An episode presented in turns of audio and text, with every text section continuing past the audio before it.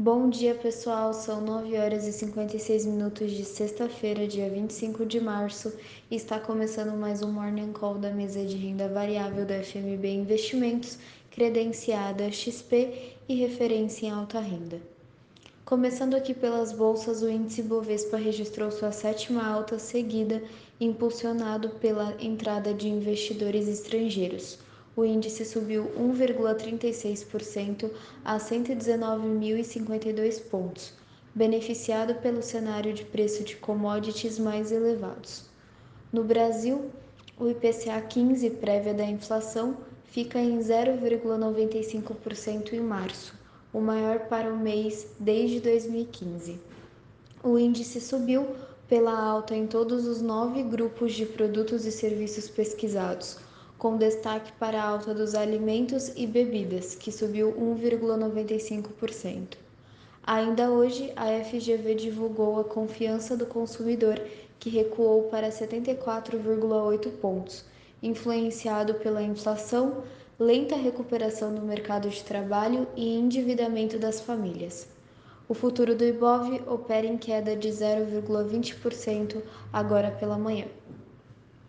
Nos Estados Unidos, as bolsas americanas fecharam em alta ontem, com o número de pedidos de seguro-desemprego na mínima de 52 anos, enquanto os investidores avaliavam as notícias da guerra da Ucrânia e acompanhavam falas de dirigentes do Federal Reserve e a queda do petróleo. O futuro do S&P opera em alta de 0,34% agora pela manhã. Os investidores continuam cautelosos com o conflito entre Rússia e Ucrânia. Hoje, Biden visita a Polônia, país da OTAN que vem recebendo boa parte dos refugiados ucranianos. O índice Eurostock 600 opera em alta de 0,69% agora pela manhã. Os Estados Unidos e a União Europeia anunciaram hoje a criação de uma força-tarefa para fornecer gás natural para toda a Europa neste e no próximo inverno. A commodity virá dos Estados Unidos e outros parceiros, que vão fornecer pelo menos 15 bilhões de metros cúbicos de gás neste ano para o continente europeu, visando diminuir a dependência do gás fornecido pela Rússia.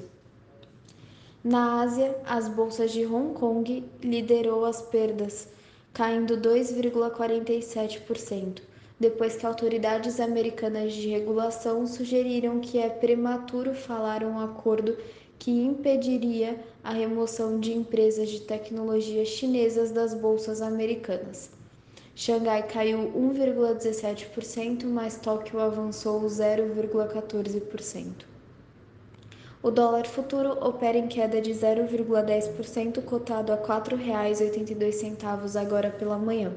O petróleo do tipo Brent, referência da Petrobras, negocia a 115 dólares e 41 centes o barril, caindo 3,04%.